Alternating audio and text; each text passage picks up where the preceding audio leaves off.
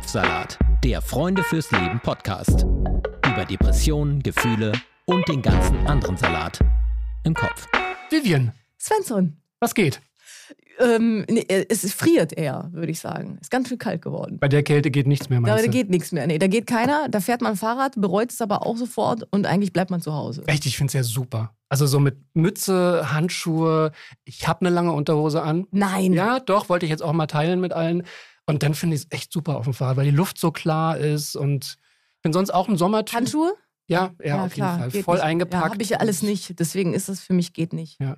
Ja. Und wenn man dann, wenn man dann nicht überfahren wird, ist es großartig. Ja, Ja. gut, aber auch das Problem in Berlin musst du erstmal hinkriegen, ne? Ja, das ist eine Herausforderung, auf jeden Fall. Das stimmt. Apropos, was geht? Wie häufig gehst du zum Arzt? Also ich versuche nicht, aber ich bin auch kein Idiot, dass ich nicht nicht gehe. Aber eigentlich, wahrscheinlich zu selten. Also ich vermeide es eigentlich. Also im akuten Fall natürlich, klar. Und dann. Ja, aber ich gehe auch nicht regelmäßig zur oder? Vorsorge. Ich bin echt ein schlechtes Vorbild. Okay. Und wenn, wenn du gehst, nach welchen Kriterien suchst du, suchst du dir deine Ärztinnen und Ärzte aus? Ja, meistens ist so Blasenentzündung ist leider schon so schlimm geworden, dass sie in die Niere ausstrahlt. Dann ist mir auch egal. Dann gucke ich, welcher nächste Termin bei Doctolib frei ist.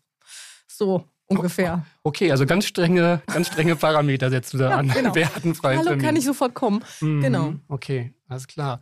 Also weil so Arzt-Patienten-Verhältnis, das ist ja das Eigentlich muss, ja. Ist ein. Hast du das aufgebaut im Laufe der Jahre? Naja, mal, mal so, mal so. Also bei manchen ja, bei manchen nicht. Ich habe aber das Gefühl, Bei ist halt- welchen? Ähm, ja, ich hatte sehr lange einen Hausarzt, ähm, wo das gut funktioniert hat, weil der war sehr gewissenhaft. Jetzt habe ich einen neuen, da baut sich das gerade neu auf. Äh, Bei Zahnärzten ständiger Wechsel. Also ich glaube, es ist eine lebenslange, eine lebenslange Aufgabe, da Leute zu finden, bei denen man sich in, in guten Händen fühlt, habe ich das Gefühl. Ähm, Ich glaube, wir haben nicht mehr so viel Zeit, weil bis wir in das Alter kommen, wo man dann wirklich auf Ärzte und auch auf dieses Vertrauensverhältnis angewiesen ist, muss man das etabliert haben. Das merke ich an meiner Mutter zum Beispiel. Da ist es wirklich Gold wert, einen Hausarzt zu haben und so für verschiedene Krankheitsbilder die Leute, die dich kennen, die auch dann natürlich die Kinder kennen, die begleiten und so, weil man mit denen krass kooperiert. Also dann, wenn es, wenn es, wenn die Menschen älter werden und wirklich dann manifeste Sachen haben. Ja. Das würde ich auch allen jungen Menschen empfehlen. Investiert eure Zeit da rein, Freunde zu finden, die gute Ärzte sind. Und ein bisschen jünger als ihr, weil die sind dann noch tätig, wenn ihr schon alt seid. So, also ja, freundet euch an. Ich, mit ich 20 würde das Jahre nicht jüngeren- empfehlen, weil genauso wenig wie man Freunde, die dann Anwalt sind, dann anrufen soll und sagen, hier, ich habe da gerade einen Unfall gebaut, kannst du mal. Das würde ich immer vermeiden. Ich würde nämlich dann lieber Profis suchen, mit denen man auch vertraut wird. Okay, es belastet die Freundschaft, meinst du? Ja, ich finde das nicht, also ja, ich Ja. kenne so ein paar Leute, die, die professionelle Berufe haben, die man gut benutzen kann, auch in, im Freundeskreis und die sind im- immer mega genervt. Okay, ich dachte, die geben sich dann richtig Mühe und, und, und Hm, Ja, nee, vielleicht, wenn man mit denen zusammen ist. Also ich würde jedem raten, eigentlich mit einem Physiotherapeuten oder einer Physiotherapeutin zusammenzukommen. oh Gott, das ginge mir jetzt ein bisschen zu weit. Also, na, na gut, aber hey. Ja, aber es ist also, ich meine, wir sind mitten im Thema, ja. Die, die, die, wie findet man äh, eine äh, Ärztin, mit der man ein Verhältnis hat und ähm, also nicht ein Verhältnis in dem Sinn, aber eben ein Vertrauensverhältnis aufbaut, ähm, was lange funktioniert, die auch immer Zeit hat, die auch zum Beispiel nicht die Praxis dicht macht. Das habe ich dann auch, äh, habe ich auch schon öfter erlebt in, in meiner Ärztelaufbahn. Genau, und das ist irgendwie auch Thema hier heute bei uns im Kopfsalat-Podcast von Freunde fürs Leben. Genau, das Thema hat nämlich auch Sarah Gibek äh, beschäftigt und zwar so sehr, dass daraus Queer Med entstanden ist. Und das ist ein Online-Verzeichnis von queerfreundlichen und sensibilisierten Ärztinnen und Praxen. Und weil dieser Podcast hier voller Überraschungen ist, haben wir Sarah auch bei uns zu Gast. Hallo Sarah. Hallo. Hallo Sarah.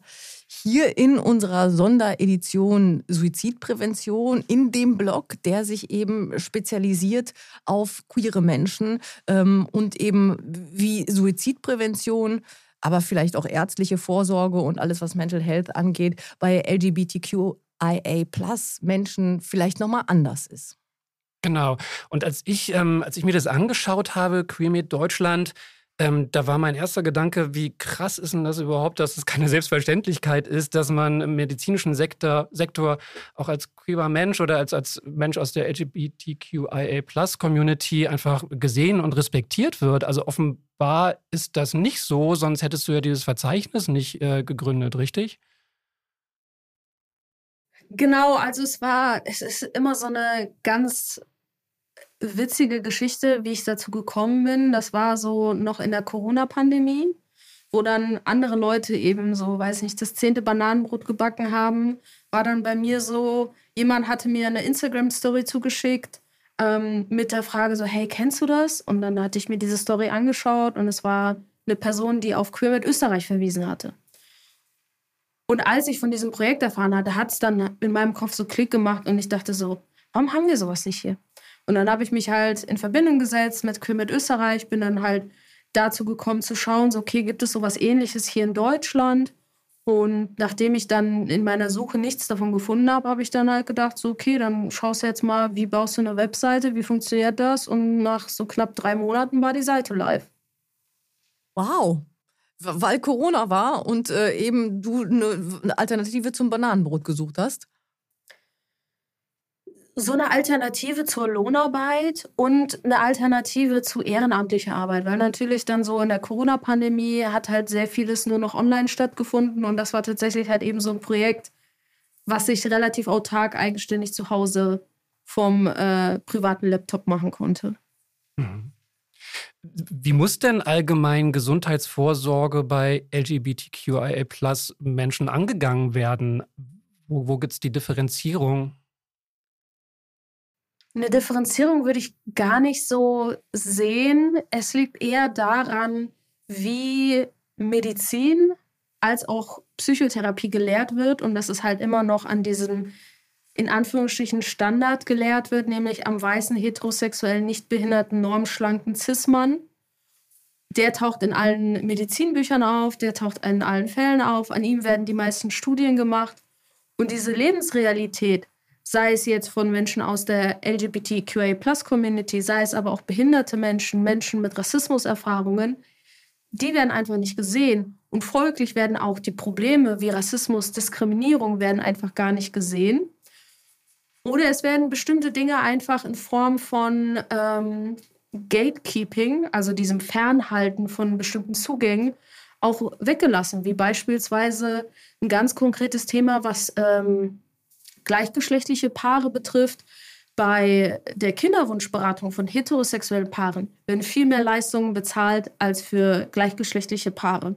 Und das einfach nur eben wegen der sexuellen Orientierung. Das kann es halt auch nicht sein. Ne? Da gibt es halt verschiedene Ebenen, verschiedene Formen, die auch ineinander greifen können, weil es können ja auch Leute queer sein und eine Behinderung haben oder queer sein und zur BIPOC-Community gehören und da greifen ja auch noch sehr viele verschiedene Diskriminierungsebenen ineinander, die einfach unsichtbar sind in, in, in der Ausbildung.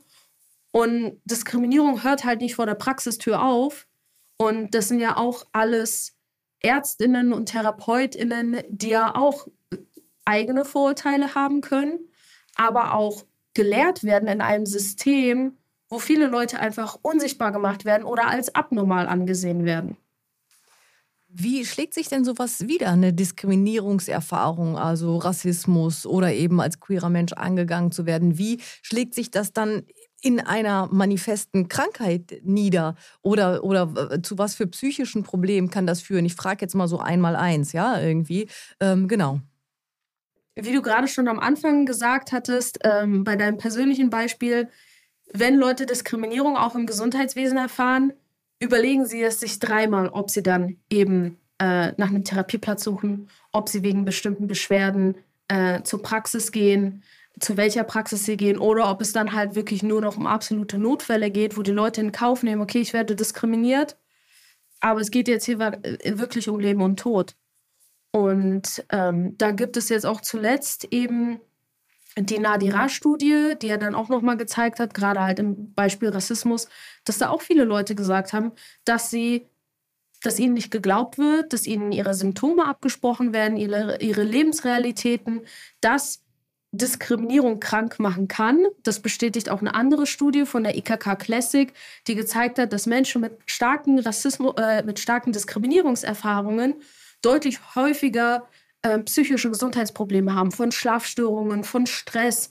Und wir wissen ja, dass alles, was irgendwie mental uns belastet, kann auch irgendwann Auswirkungen auf den Körper haben, auf das Herz-Kreislauf-System, Blutdruck. Und dann geht es natürlich weiter in den Körper rein. Und das ist halt etwas, was noch nicht genug gesehen wird, wo der Zusammenhang einfach nicht gesehen wird, dass Diskriminierung wirklich krank macht, langfristig krank macht und eben, dass da dagegen angegangen wird in der Medizin.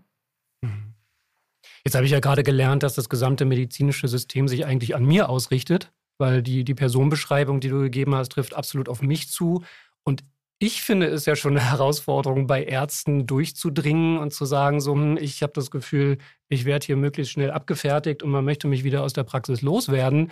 Ähm, da kann ich mir, will ich mir gar nicht ausmalen, wie das dann halt eben ist, wenn da noch so viele andere Faktoren dazukommen. Wenn, wenn du das erlebt hast, wie, wie handelt man denn so eine Situation? Weil klar, ich kann mich umdrehen und sagen, das ist ja offenbar nicht die Praxis, wo ich gut aufgehoben bin. Ähm, aber das ist wahrscheinlich auch ein Prozess. Erstmal wird man ja auch versuchen, da durchzudringen und, und gesehen zu werden, oder? Ich denke, das hängt auch viel damit zusammen, wie der eigene Stresslevel ist. Also es kann natürlich von Unterschied sein, ob es hauptsächlich Benachteiligungen gibt in einer Lebensrealität, äh, in der Re Lebensrealität einer Person, gibt es dann Privilegien, die das theoretisch ausgleichen könnten. Also beispielsweise jetzt als schwuler weißer Cis-Mann könnten andere Erfahrungen da sein, als wenn es ein schwarzer äh, schwuler Cis-Mann ist. Es kommt halt sehr viel drauf an. Also Menschen, die gerade tagtäglich Diskriminierung auf verschiedensten Ebenen erfahren, ist es dann natürlich ein Kampf ähm, sich da durchzuzwingen und zu sagen, so gerade jetzt beispielsweise Personen, unter anderem Transpersonen, non-binäre Personen, die jetzt nicht die eher ihm, sie, ihr Pronomen benutzen, dass sie dann nicht gerne mit Herr oder Frau angesprochen werden müssen oder dass dann halt auch in dem Falle was viele Transpersonen betrifft, wenn dann die äh, Krankenkassenkarte ein Bild und einen Namen abbildet, mit dem sich nicht die Person vorgestellt hat. Wie sensibilisiert geht da das Praxispersonal damit um? Es gibt sicherlich einige Praxen, die dann schon wissen und verstanden haben, so ja, okay, ähm, wir haben mehrere Transpatientinnen hier und die sind sensibilisiert und wissen Bescheid. Aber an anderen Stellen kann es halt auch schon mit irgendwelchen unterschwelligen, mikroaggressiven Kommentaren losgehen oder eben, dass es nicht respektiert wird. Also da gibt es sehr viele verschiedene Ebenen und Erfahrungswerte. Da müssen wir vielleicht kurz erklären, ne? diese Änderungen im Personenstandsregister, die dauert manchmal und in der Zeit äh, hat man halt eben quasi noch die alte Krankenkassenkarte mit dem alten Namen, mit dem alten, wo man quasi das andere alte Geschlecht noch rauslesen kann. Und das dauert dann eine Weile, bis man quasi neu ausgestattet ist, auf dem Papier auch. Ne? Genau, also der, was du meintest, ist der sogenannte Dead Name, also der Name, mit dem die Menschen ja auch nicht mehr angesprochen werden möchten, weil es jetzt sozusagen eine alte, abgelegte Lebensrealität ist. Und aktuell noch unter dem ähm, aktuell gültigen TSG, dem transsexuellen Gesetz, gibt es ja auch ein erzwungenes Prozedere, den die Menschen durchgehen müssen. Also mehrere Gutachten, sie müssen Hormone nehmen. Ähm, die Operationen sind mittlerweile freiwillig. Früher gab es da ja auch ähm, bis vor wenigen Jahrzehnten, da weiß ich jetzt aber auch nicht mehr genau, ähm, war es verpflichtet, dass sich die Personen sterilisieren lassen müssen. Ähm, das war noch, glaube ich, in den früher 2000er Jahren. Und da ist es ja das Problem, viele wissen, dass gerade die psychologischen Gutachten, die erstellt werden müssen, extrem erniedrigend sind, weil dann halt Fragen gestellt werden, die sonst keine Menschen gefragt werden, nach ähm, irgendwelche sexuellen Interessen, nach irgendwie Kleiderwunsch, nach solchen Sachen, die eigentlich gar nichts damit zu tun haben. Und es gibt sicherlich TherapeutInnen, die das versuchen, so angenehm zu gestalten wie möglich, die dann auch sensibilisiert und res respektvoll mit dem Thema umgehen. Aber es gibt dann auch natürlich dann wieder diese Gatekeeper, die dann es natürlich voll ausnutzen, ähm, wo dann die Leute dann auch sagen, so, okay, habe ich gerade die mentale Kapazität, das alles durchzuziehen, was ja auch mehrere Monate in Anspruch nehmen kann oder Jahre, je nachdem, wo die Person ähm, lebt. Zusätzlich auch noch ja ein immenser Kostenfaktor, weil die meisten Sachen werden ja dann auch nicht äh, von den Krankenkassen bezahlt. Ich meine, geschlechtsangleichende äh, Operationen ja, ähm, bei Transpersonen, ähm, Hormontherapie. Aber dann ist auch die Frage, so finde ich ähm, PsychotherapeutInnen mit einer Kassenzulassung, die das bezahlen. Dann diese ganzen Sachen äh, vor Gericht, die müssen dann auch alle selber bezahlt werden. Und dann geht es schon so in den mehrere tausend Euro Bereich. Nun kommen wir kurz zum Rechtlichen. Jetzt gerade ist ja das äh, neue äh, äh, Gesetz auch zur Personenstandsänderung und alles, was da dran hängt, irgendwie beschlossen worden. Das geht jetzt seinen rechtlichen Lauf, soll dann, sollte eigentlich schon Ende diesen Jahres in Kraft treten, wird dann wahrscheinlich irgendwann Ende nächsten Jahres in Kraft treten. Also das ist auf dem Weg, es wird besser, es ist nicht mehr so schlimm, wie du es beschrieben hast. Also ein bisschen besser ist es schon, oder? Ein Stück weit, aber da finde ich, hat die Politik versäumt, wirklich aus den Interessensgruppen, aus den betroffenen Gruppen zu hören, was so problematisch ist, dass es da bestimmte ähm, Abschnitte gibt in diesem Selbstbestimmungsgesetz, was einfach nur durch rechte Meinungsmache einfach reingezwängt worden ist, wie beispielsweise dieses Hausrechtsthema oder viele andere Themen so, warum braucht, ähm, warum brauchen die äh, LKAs, warum braucht das BKA dann die Informationen dazu, dass eine Person eine Personenstandsänderung vorgenommen hat? Also, dass dann direkt alle Personen, die das durchlaufen möchten, potenziell kriminalisiert werden, weil es könnte ja sein, dass dann dadurch dann irgendwie, weiß ich nicht, irgendwelche ja, der Mann, Täter, also eine, eine Transperson äh, in, eine, in eine Frauensauna geht und diese, also das sind wirklich an den Haaren herbeigezogene Beispiele, weil ich noch genau. nie gehört habe, dass das jetzt der, der absolute Wunsch ist.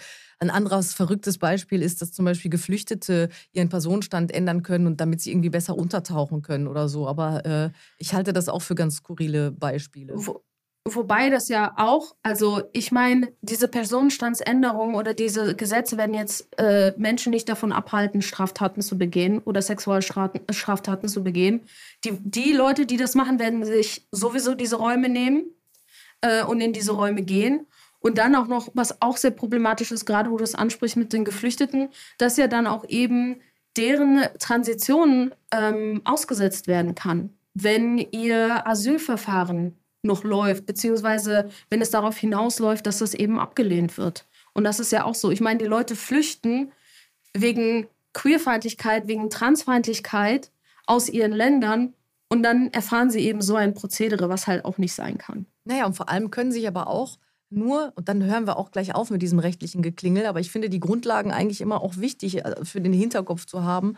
Ähm, es ist aber so, und da kann man quasi so rechten Idioten auch ihre Ängste vielleicht nehmen, denn eine Personenstandsänderung kann sowieso erst jemand beantragen oder, oder machen, der einen genehmigten, äh, der seinen Asylprozess schon abgeschlossen hat und der anerkannt ist. Also Leute, die geduldet sind, Leute, die eben untertauchen wollen und mit einer anderen Identität oder irgendwas, die, die können das sowieso nicht machen. Sondern da man muss quasi rechtlich in diesem Verfahren schon angekommen und überall so muss es schon geregelt sein, damit man das überhaupt machen kann. Okay, aber, aber jetzt wieder zurück, zurück zu, zu der Arzt- äh, und Ärztinnensuche. Ja, wollen wir noch mal ganz konkret über QueerMed Deutschland sprechen? Vielleicht magst du mal beschreiben, wie kann ich mir das überhaupt vorstellen? Ist es eine Website mit einem Verzeichnis, da suche ich nach Postleitzahlen oder wie, wie ist das aufgebaut? So ähnlich. Also QueerMed bietet neben dem Verzeichnis ähm, noch zwei andere Aspekte an, auf die ich später noch gerne eingehen kann. Aber das Verzeichnis funktioniert eben so, ähm, dass es halt so eine Suchmaske gibt und da kann eben gefiltert werden nach Stadt, äh, medizinischem Fachbereich, Besuchsgrund, Sprache, Grad der Barrierefreiheit. Und das kann ich mir dann eben raussuchen. Ich kann auch mehrere Städte äh, in, in Betracht ziehen oder halt mehrere Sprachen, was gerade für mich wichtig ist. Und dann wird eben das Ergebnis ausgespielt und dann wird mir gezeigt, so, okay, wie viele, weiß ich nicht, jetzt beispielsweise GynäkologInnen die ähm, zugänglich sind für Personen mit Rollstuhl in Berlin. Und dann wird mir das eben angezeigt, ähm, jede einzelne Empfehlung, die dafür da ist. Und dann kann ich eben halt auch schauen, so, okay, sind die Empfehlungen, die alle von PatientInnen anonym eingegangen sind und ausgewertet werden, ähm, ist die Empfehlung jetzt äh, auch eingegangen zufälligerweise von einer Person mit Rollstuhl, die auch schwarz ist, die vielleicht auch noch andere ähm, so so andere Lebensrealitäten hat, die auf mich zutreffen, weil das ist ja auch alles filterbar und klar, die Richtung von, von QueerMed geht so in queerfreundliche ähm, Ärztinnen und TherapeutInnen der Bedarf hat mir aber auch gezeigt, dass sehr viele Leute eben mit anderen Diskriminierungserfahrungen auch eben gerne auf Quimme zugreifen wollen, dass sie da Empfehlungen abgeben und dass dann halt auch sehr viele Empfehlungen da sind, wo jetzt nicht angegeben worden ist, so hey, ähm, kann ich äh, empfehlen als äh, queere Person, sondern eben andere Lebensrealitäten angeklickt worden sind.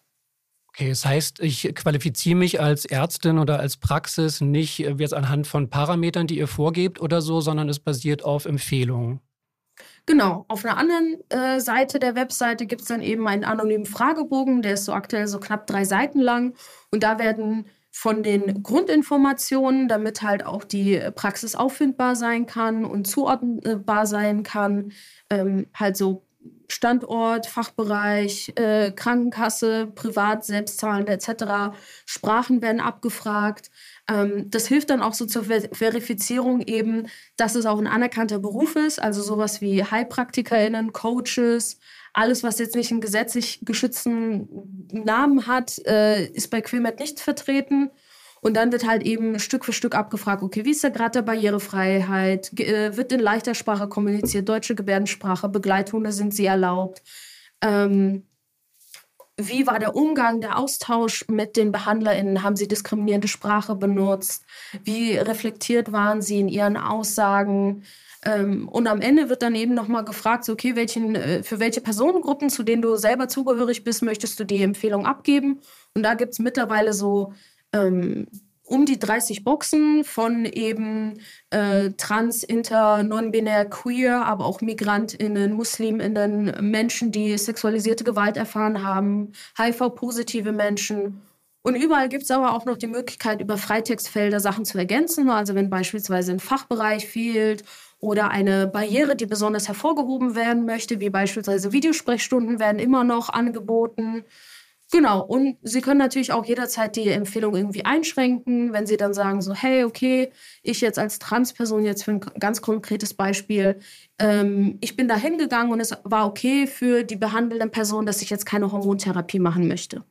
Weil es gibt dann halt auch immer wieder Fälle, dass dann halt gerade bei Transpersonen, dass dann auch die BehandlerInnen bestimmte ähm, Ideale vorsehen, dass wenn eine, äh, eine Transperson eine Transition machen möchte, dass sie so abzulaufen hat. Obwohl es auch da keine Vorgaben gibt und dass das komplett frei ist und die Leute selber entscheiden sollen, ob sie jetzt eine Hormontherapie machen, ob sie geschlechtsangleichende Operationen machen möchten oder nicht. Aber da gibt es dann natürlich auch sehr viele hilfreiche Informationen, die die Leute bei den Empfehlungen abgeben, dass dann natürlich die, die dann an anderer Stelle suchen, dann direkt wissen, so, ah, okay, das könnte was für mich sein, ich probiere es da mal.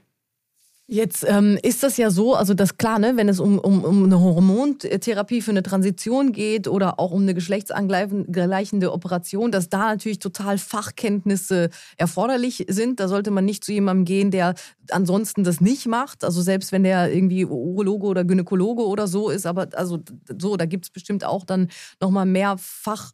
Äh, Tipps und Fachleute, die untereinander vielleicht ähm, empfohlen werden. Aber für die Menschen, die von anderen äh, Diskriminierungen oder Marginalisierungen betroffen sind, gibt es da denn auch irgendwelche Fachkenntnisse, die man zum Beispiel in so Boxen abticken kann, wo man weiß, okay, der hat die und die Fortbildung gemacht oder irgendwie so eine Art von Zusatzstudium? Äh, ich würde einfach sehr gerne, weil du das spezifische Beispiel genommen hast, da nochmal in den Kommentar reingehen. Es ist tatsächlich bei Transpersonen sehr häufig so, dass sie besser Bescheid wissen, was es für Hormontherapien es gibt, ob es jetzt über Spritze läuft oder eben über so ein Gel, was dann auf die Unterarme oder auf die Beine ähm, eingecremt wird. Und da sind teilweise wirklich auch Kommentare dahin, dass dann die gesagt haben, so hey, okay, ähm, ich musste jetzt in der endokrinologischen Praxis vorgeben, was für ein Medikament ich gerne hätte, weil die Person wusste das nicht, aber die ja, war klar, fein klar. damit.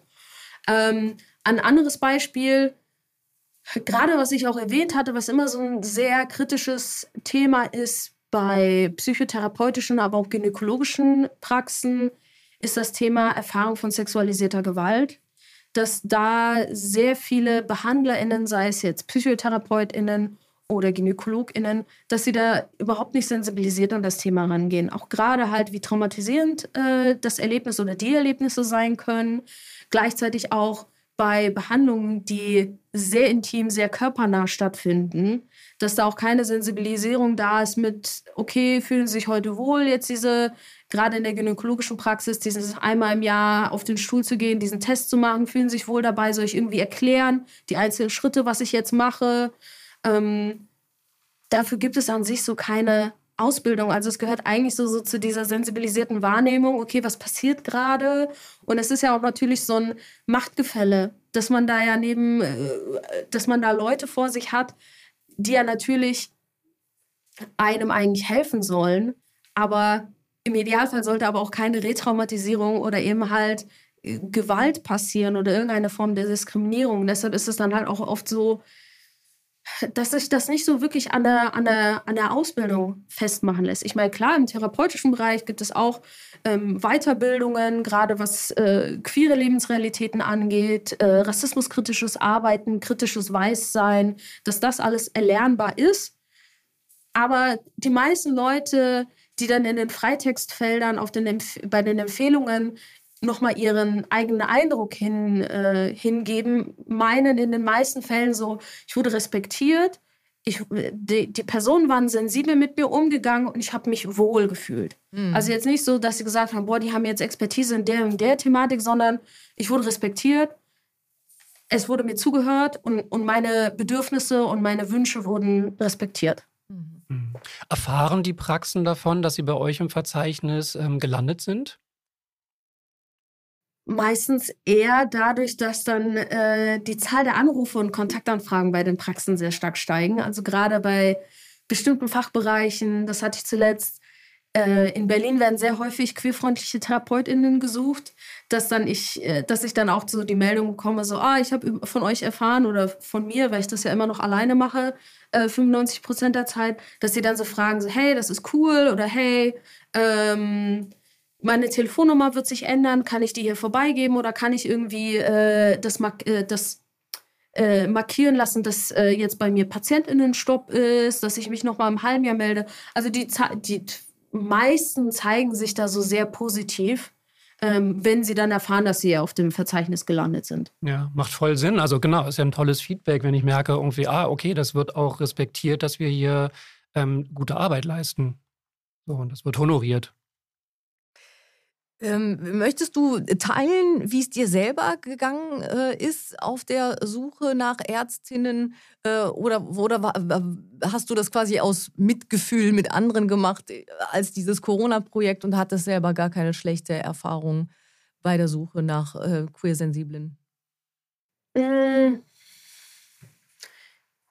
ich würde sagen, das meiste lag tatsächlich eher bei anderen. Also ich hatte so auch so meine Erfahrungen tatsächlich eher so mit diesen Coaches, dass ich da eher negative Erfahrungen hatte in der Form, so halt wie der Umgang und diese, das Coaching lief.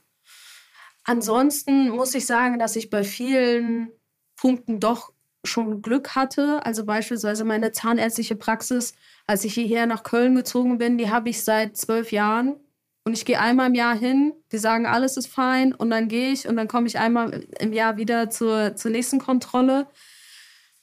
Mm, aber gerade so das bei anderen mitzukriegen. Also ich habe auch jetzt immer noch so häufig Gespräche bei Menschen, die gynäkologische Praxen suchen, dass sie teilweise nach jedem Besuch wieder wechseln, weil es halt einfach so schlimm gewesen ist. Und sich dann natürlich, ich meine, in, in großen Städten wie jetzt Köln oder Berlin, da gibt es ja zumindest noch eine Auswahl. Aber jetzt in, in ländlicheren Regionen, in kleineren Städten, so irgendwann sind dann halt auch alle Praxen für bestimmte Fachbereiche durchgeklappert und dann gibt es halt nicht mehr so viel, was dann die Leute tun können. Mhm. Und das ist so, ich habe mir halt gedacht, so wenn es so einfach ist und das hatte ja auch Spaß für mich gemacht, weil ich noch nie eine Webseite gebaut hatte, so ja, sich so reinfuchsen und so ein bisschen. Wie, du hast von vorne angefangen? Ja, ich habe in der Suchmaschine geguckt, so wie baue ich eine Webseite. Und dann habe ich gesagt, so, oh, guck mal, hier ist so eine Anleitung. Ich meine, ich komme ja jetzt mittlerweile so knapp fünfeinhalb Jahre arbeite ich im Online-Marketing. Das heißt, ich hatte schon ein grobes Verständnis, so, so funktionieren Webseiten, so sind sie auffindbar. Aber halt von Grund auf so, hey, ich ziehe mir jetzt einen Server auf, hey, ich gucke mal jetzt, welches System ich benutze, hey, ich gucke mal, wie das alles funktioniert. Das war halt so wirklich so drei Monate so neben der Arbeit halt so aufgesetzt gewesen. Hammer. Ja, krass. Aber jetzt muss ich nochmal fragen, weil jetzt haben wir gerade so drüber gesprochen, über die, das Bewusstsein und die Sensibilität im, im Umgang mit den PatientInnen. Ähm, und das ist natürlich eine Voraussetzung. Aber dann kommt ja, nach der Diagnose kommt ja dann auch irgendwann mal eine Therapie oder eine Medikation. Und da braucht man dann schon irgendwann auch nochmal neben Empathie und Wissen auch nochmal Fachkenntnisse die bringen diese aufgeführten Praxen und Ärztinnen aber auch dann alle mit. Oder wie ist das? Also es ist jetzt nicht sowas, was man jetzt in den meisten Fällen nachprüfen kann. Also gerade so ähm, im psychotherapeutischen Bereich wissen einige Leute auch nicht, dass es einen Unterschied gibt zwischen Therapeut, äh, Therapeut nach Heilpraktiker-Zulassung äh, und psychologischer Psychotherapeut, wo es da die Unterschiede gibt, wo die Ausbildungen liegen und es kann schon ein Indikator sein, dass wenn die Leute hier auf Quilmet gelandet sind, dass sie bei bestimmten Themen sensibilisiert mit umgehen.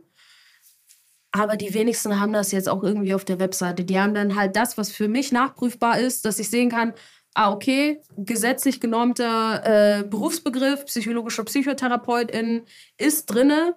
Ähm, ist ja auch noch über ein, zwei andere Stellen, so Therapeutinnenkammern und sowas nachprüfbar. Aber dass die Leute auch da hingehen und wissen so, ah, okay, die haben halt diese Fachkompetenz, die wissen das auch. Klar, einige Leute können sich das auch leisten, dann irgendwie so zu Coaches gehen, zu HeilpraktikerInnen, zu TherapeutInnen ohne Kassenzulassung. Aber das ist halt schon gerade Leute, die diskriminiert werden, die Mehrfachdiskriminierung erfahren, sind halt leider häufig auch Menschen, die keine top bezahlten Berufe haben, die oft in sehr prekären Lagen äh, sich befinden. Und dementsprechend ist es dann natürlich auch essentiell zu wissen, so, okay, könnte meine Krankenkasse auch diese Therapie übernehmen.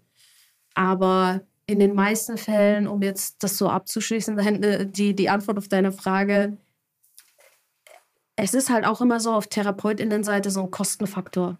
Also zum einen PsychotherapeutInnen sind ja auch so sehr privilegiert, die ja erstmal diese Ausbildung machen, ähm, also erstmal das Studium äh, abschließen müssen und dann diese teure Ausbildung, die auch so Pi mal Daumen mal 20.000 Euro kosten kann.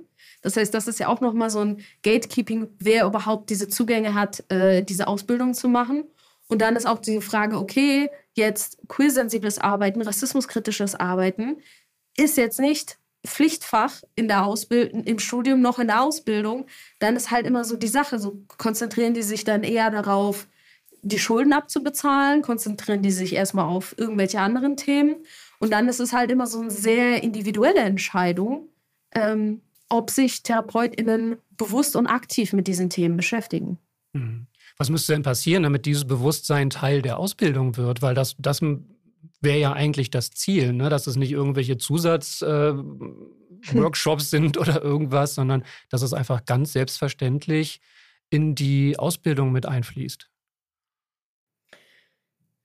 Das fordern tatsächlich auch sehr viele Studierende schon seit Jahren, dass zum einen der Zugang zu diesen Ausbildungen vereinfacht wird, dass dann halt auch eben Leute, die nicht aus einer superreichen Familie kommen, dann äh, eben nur Ärztinnen und Therapeutinnen werden können. Und das liegt nun mal halt eben auch an den Universitäten, die dann halt äh, bestimmen können, okay, was gehört jetzt zu den Pflichtfächern, zu den Schulen, die die Psychotherapieausbildungen geben, was gehört dann zu den verpflichtenden ähm, Ausbildungsthemen oder Studienthemen? Und was eben müssen die Leute sich irgendwie selber beibringen. Also da halt wirklich an den Stellen, ähm, wo ja alle ausgebildet werden, da muss schon angefangen werden. Und da muss halt natürlich auch die ähm, die Politik und das Gesundheitswesen allgemein muss da ja auch mitziehen. Und das ist halt so ein bisschen schade, aber wenn dann halt Krankenkassen dann schon Studien, ich hatte ja vorhin die IKK Classic Studie äh, äh, angesprochen, wenn Krankenkassen ja schon sehen, so, hey, wir haben eine sehr große Bevölkerungsgruppe hier in Deutschland, die durch Diskriminierung krank wird, das heißt, das fällt auf Kosten von uns Krankenkassen und da müsste eigentlich was passieren, was auch eigentlich so ein bisschen ähm, verkehrt ist, so warum sollten wir uns nur um Diskriminierung beschäftigen, wenn es auf einmal jetzt äh, auf Krankenkassenzahlende äh, drauf fällt oder auf, auf, auf, die, auf, auf die Bevölkerung, sondern es sollte von vornherein klar sein, so hey, da muss man irgendwie vorgehen, damit diese Diskriminierung nicht stattfindet. Also eben zur ähm, Prävention und nicht so, ah ja, okay, jetzt haben wir das Problem, jetzt müssen wir uns irgendwie drum kümmern.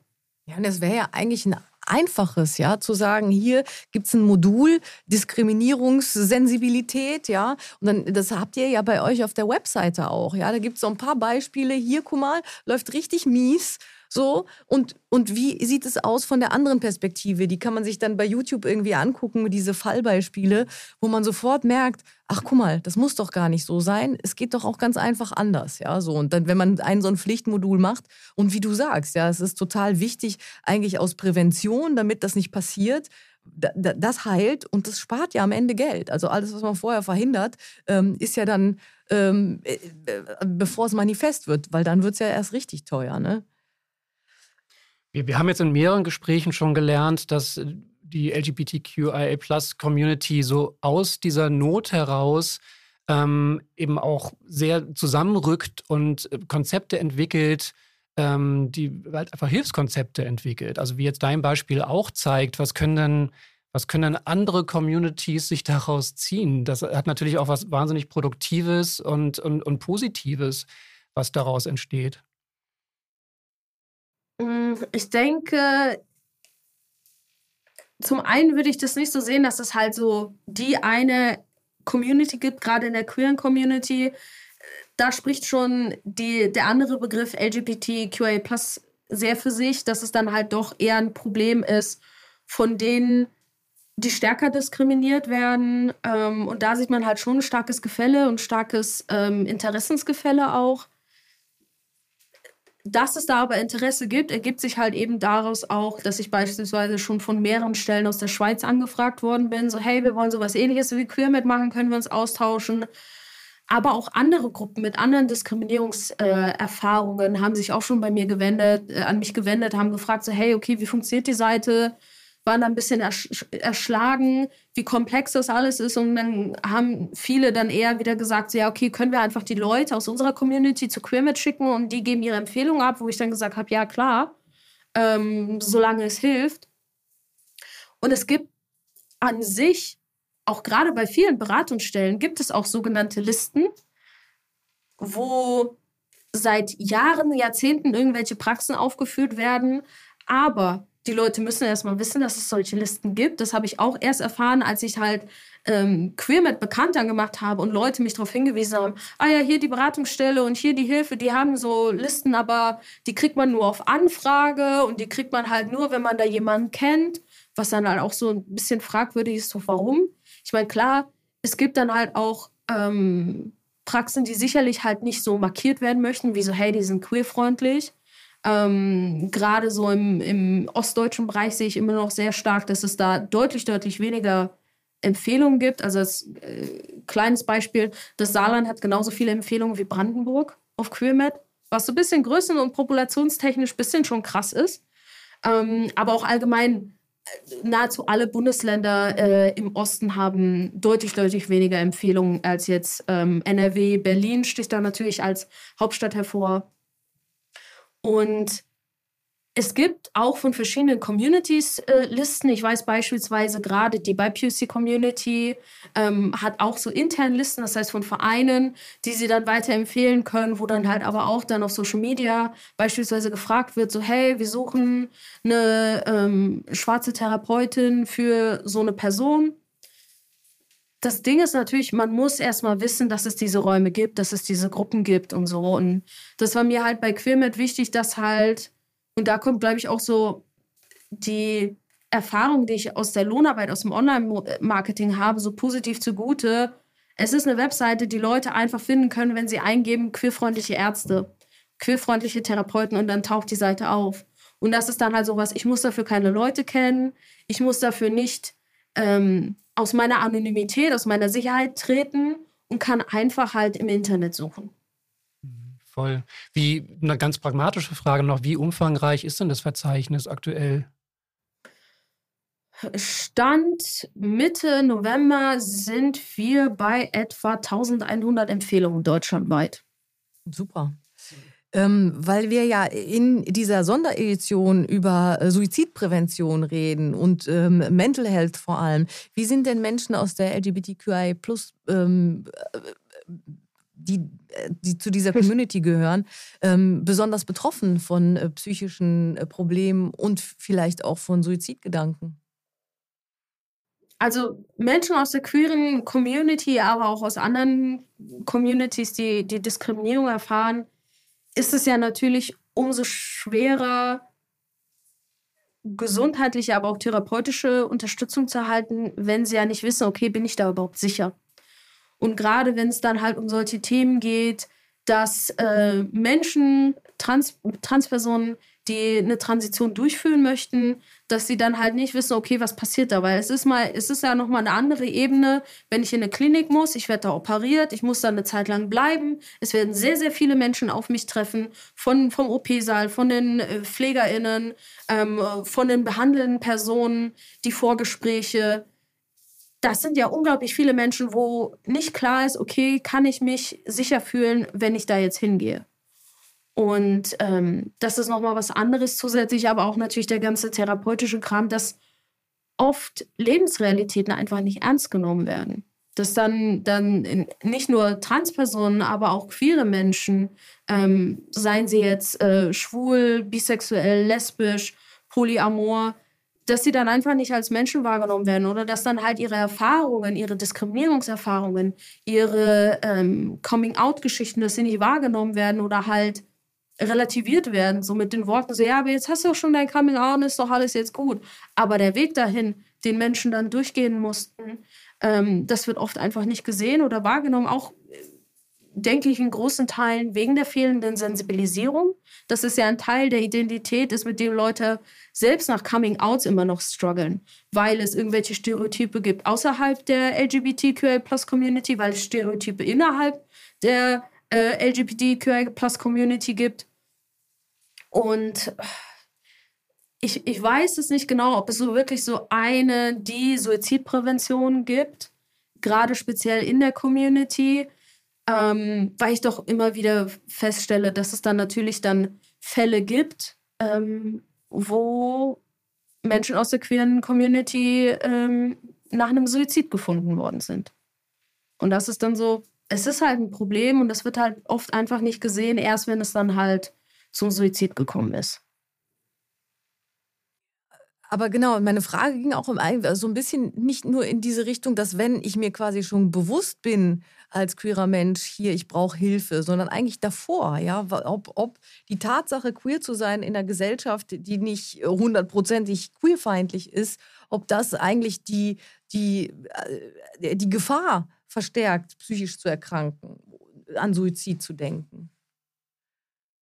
Ähm, definitiv würde ich sagen, weil es ja auch natürlich so wie viele Menschen immer noch sozialisiert werden, dass, ähm, dass es eine heterosexuelle Norm gibt, dass es Standards gibt, die vorgelebt werden im Fernsehen, in Filmen, auf der Straße, wie Leute sich zu kleiden haben, wie Beziehungen zu funktionieren haben. Und es gibt immer noch viele Leute, ähm, viele junge Erwachsene, die äh, Probleme haben mit dem Coming Out, die natürlich dann erstmal vielleicht nicht verstehen, so ja, okay, warum läuft es bei mir nicht so wie bei anderen, warum interessiere ich mich gerade für diese Menschen, nicht für andere.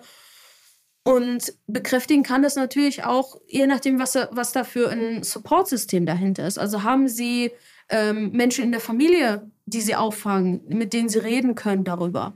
Haben sie Menschen in der Schule, in der Ausbildung, Freundinnen, Lehrkräfte, die sie da unterstützen können, wenn sie halt eben Diskriminierung erfahren, wenn sie gerade in dieser Selbstfindungsphase sind?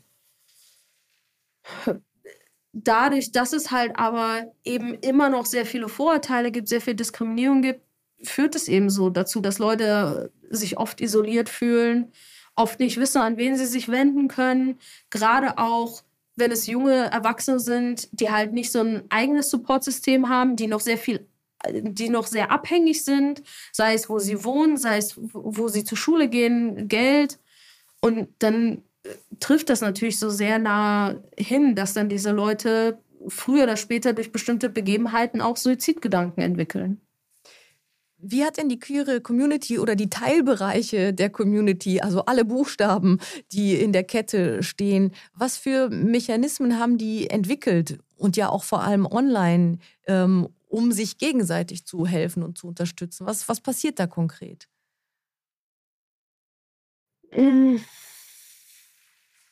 Ich überlege gerade, aber tatsächlich ist es eher nur, dass ich so sehr bestimmte, sehr spezifische Teilgruppen eben der Community sehe, die versucht, sich sehr stark zu unterstützen. Also gerade so die Trans-Community ist ähm, auf sehr vielen eigenen Plattformen, auf sehr vielen eigenen Foren unterwegs, versucht sich zu unterstützen, wenn es jetzt irgendwie heißt, so ja, ich muss jetzt ähm, eineinhalb Jahre auf meinen OP-Termin warten oder ich habe dies und das erlebt und die Leute wollen sich irgendwie auslassen.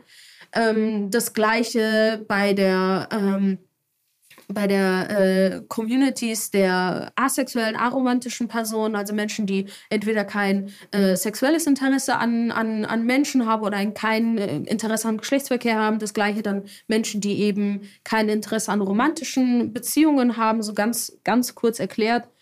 Dass da gerade bei bestimmten Communities, ähm, zumindest jetzt auch aus meiner Erfahrung mit Queermet, schon ein sehr starkes Supportsystem ist. Entweder eben auf einer sehr anonymen äh, auf einem sehr anonymen Level in, äh, im Internet, aber auch ähm, in Form von Selbsthilfegruppen, in Form von kleinen Community-Gruppen, von geschlossenen Gruppen, wo dann natürlich auch sehr stark geschaut wird, ähm, wer hat die Zugänge überhaupt, dass es natürlich dann halt eben auch nicht äh, im schlimmsten Fall angegriffen werden kann. Mhm. Wie ist es denn für dich persönlich? Wo was, was gibt was gibt dir halt? Wo findest du am, am besten Unterstützung in deinem, in deinem eigenen Leben? Muss ich gerade so ein bisschen überlegen. Ich denke, ich habe sehr viel Glück gehabt, dass ich nach sehr vielen schlechten Erfahrungen jetzt eine sehr gute Therapieperson habe, ähm, die mich jetzt schon seit mehreren Jahren unterstützt, wo ich dann halt auch ähm, zuvor sehr viele schlechte Erfahrungen gehabt hatte mit PsychotherapeutInnen, mit sogenannten Coaches hin bis zu ähm, dem Push zu, zu Suizidgedanken, zu Suizidversuchen. Und ich denke, das ist so einer dieser Meilensteine, die ich so hatte, die mir halt jetzt immer noch auch sehr viel ähm, Unterstützung geben. Ansonsten, ja, so dieses, dieses Übliche, was viele sagen, so ich habe halt Leute ähm, um mich herum, wo ich dann halt auch immer mal wieder hingehen kann zu bestimmten Themen, wo es jetzt auch nicht unbedingt um jetzt mentale Gesundheit gehen muss, sondern einfach nur so, sie sind halt da. Es geht nicht unbedingt darum, dass äh, der Freundinnen- oder Familienkreis, je nachdem, was man davon hat oder ob man alles hat, dass die Therapie ersetzen sollen, gerade so bei so mentalen Gesundheitsproblemen, sondern einfach, dass sie da sind und dass, dass Zeit mit denen verbracht werden kann, dass sie verstehen, dass äh, mentale Gesundheitsprobleme, je nachdem, was eine Person hat, dass da bestimmte halt Sachen nicht so gut funktionieren, wie halt anderes erwarten, ist keine Ahnung, dass manchmal kommen die Leute nicht so gut aus dem Bett, manchmal strugglen sie mit bestimmten Sachen, mit Menschenmassen, mit irgendwelchen anderen Sachen. Und das ist halt einfach so, ja, okay, es wird verstanden. Und es ist halt da auch so eben so ein, so ein Basic-Level eigentlich an Respekt da. Ja, das ist total interessant. Das ist was, was wir immer wieder hören. Das ist so ein bisschen wie das kleine Einmaleins der mentalen Hygiene ähm, dass es Räume braucht, wo, wo man Dinge einfach aussprechen kann. Und in dem Moment, wo man halt eben kommuniziert und, und Worte finden muss für Zustände, ähm, macht das schon mal eine ganze Menge. Natürlich ersetzt sowas, genau wie du sagst, keine, keine Therapie oder so, aber ähm, ist trotzdem ganz essentiell.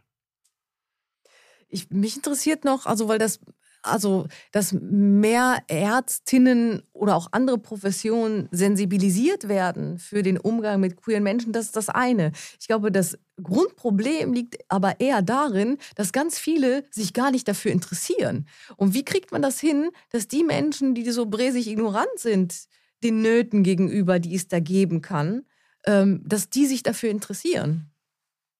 Ich denke, viele der Vorurteile und der Stereotype hängen damit zusammen, dass die Leute meistens auch gar nicht irgendwelche anderen Leute aus, aus den, den jeweiligen Communities kennen, also persönlich kennen. Voll, ja. Und da fängt es halt auch schon an. Also wenn ich jetzt, keine Ahnung, noch nie ähm, mit einer äh, Person mit Rollstuhl gesprochen habe oder mit einer, ähm, mit einer queeren Person, mit einer Transperson und auch keine kenne, bis auf was auch immer dann teilweise so äh, in rechten Kreisen für, für Mist erzählt wird, dann kann ich halt auch nicht verstehen, so hey, das sind auch nur Menschen, die ihre Bedürfnisse haben, die ihre Ziele haben, ihre Träume.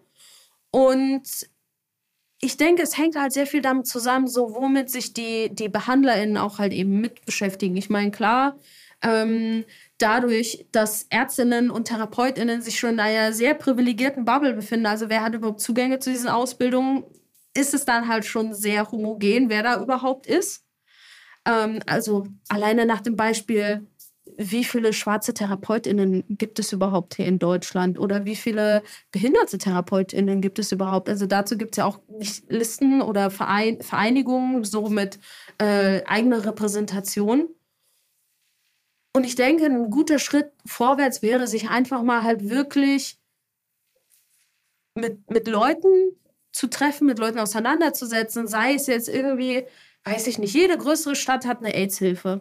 Da mal zu, zu Veranstaltungen gehen, bald ist ja auch wieder der 1. 1. Dezember, also der Welt-AIDS-Tag, sich mit Dokus, mit Dokus, die respektvoll mit den Themen umgehen, da sich das mal anschauen, wie das funktioniert. Es gibt auch sehr viele Filme, ähm, eigens produziert von der, von jetzt beispielsweise der queeren Community, wo sie ihren Lebensweg erzählen, wo sie eben erzählen, was es für Struggle äh, gibt. Um einfach auch zu zeigen, so, hey, das sind ganz einfach auch Menschen, die halt so ihr eigenes Leben leben wollen. Und ich denke, das fehlt halt vielen noch, um überhaupt irgendwie eine Empathie zu entwickeln. Ja, ganz bestimmt. Aber wie kriegt man denn die dazu, solche Filme zu gucken und mal zu, zu, zu einer AIDS-Information? Das meine ich ja, weißt du so. Also, weil, dass wenn die mal da sind, dass dann fast automatisch so ein Prozess passiert, das ist ja klar. Aber wie kriegt man denn so eine Mehrheitsgesellschaft dazu, sich dafür zu interessieren? Äh, ich würde ja behaupten, das hängt so an, an verschiedenen Strukturen zusammen. Also zum einen bei den BehandlerInnen natürlich auch wieder am Ausbildungssystem. Also wenn queere Menschen, wenn ähm, schwarze Menschen, POCs, behinderte Menschen nicht in den Schulbüchern, in den Unterrichtsbüchern auftauchen, wie es beispielsweise auch wiederum in Amerika der Fall ist, in UK der Fall ist, dass dann halt auch teilweise in den Standardwerken ähm, Empfehlungen oder Wissen zu äh, geschlechtsangleichenden Operationen auftauchen. Weil wenn die Leute unsichtbar sind, dann ist es halt auch nochmal so ein anderer Teil, wodurch Stereotype, Vorurteile entstehen. Das ist halt auch sowas, was dann nicht so ad hoc funktioniert, weil es hängt halt an so vielen Faktoren zusammen. Es ist eine Bewegung da, es ist Interesse da, aber halt nicht so von, von, von Tag zu Tag, äh, dass man jetzt so einen riesigen Sprung hätte. Das andere, wo ich denke, dass es einen sehr großen Einfluss hat, sind natürlich auch die Medien, mit denen wir uns tagtäglich beschäftigen. Das heißt, wie präsentieren die Medien, sei es jetzt öffentlich-rechtliche Sender, sei es jetzt Privatsender, wie prä präsentieren Sie denn andere Lebensrealitäten? Wie respektvoll gehen Sie damit um? Ähm, genau, wie sichtbar sind Sie? Sind, sind äh, beispielsweise queere Menschen, sind das nur irgendwelche Nebencharaktere? Sind das nur Leute, die in bestimmte Rollen gezwängt werden? Ähm, können die dann halt auch dann Erfolgsgeschichte haben? Können die dann halt auch menschlich gezeigt werden? Und natürlich halt auch sich so nicht nur um, um den CSD herum sich für queere Themen interessieren, sondern auch vielleicht ähm, über das Jahr hinweg über bestimmte Themen ähm, äußern, Berichte machen, ganz best bestimmte Teilaspekte zeigen, ähm, wo man dann sich auch denkt, so, boah, das war jetzt eine äh, ne, ne positive Erfahrung. Jetzt so, wenn ich ein ganz konkretes Beispiel geben darf, was ich zuletzt gesehen habe, bei äh, dem Sender MDR Klassik hatte ich eigentlich nie zu tun damit, aber die hatten auf Instagram zwei Videos, wo sie jeweils erzählt haben, wie die Stimme sich verändern kann bei einem Transmann und bei, einem Tran bei einer Transfrau und wie das halt abhängt mit so Stimmbändern etc. Ultra professionell, ultra sensibilisiert. Das ging durch die ganze queere Community. Äh, Leute haben richtig positive Kommentare abgegeben, wie schön das war. Und das war so, ich hätte jetzt nicht erwartet, dass so ein Sender wie MDR Classic sich mit so einem Thema beschäftigt, jetzt äh, im Oktober herum.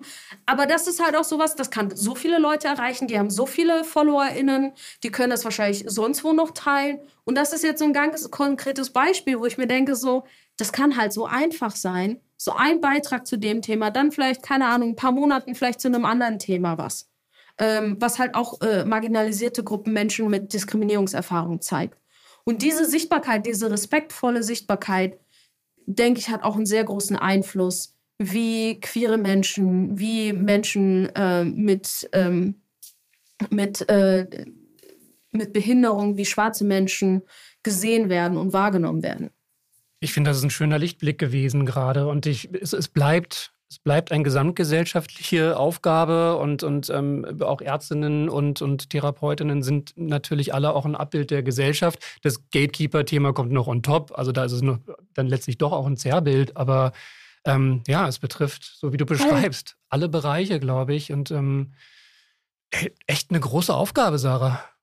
Aber du trägst einen tollen Teil dazu bei, dass es, dass es vorangeht mit Creamed. Ja, das hatte ich nicht so erwartet. Ich dachte wirklich, das wäre halt so ein Bananenbrot-Hobby-Ding, so dass Leute sagen so, ähm, die Web-DeveloperInnen aus, meinem, aus meiner Lohnarbeit sagen dann so, ja, okay, man sieht, dass es halt nicht fachlich gut gemacht ist, aber hast es schön gemacht. Aber es ist halt schon seit Go Live durch die Decke gegangen.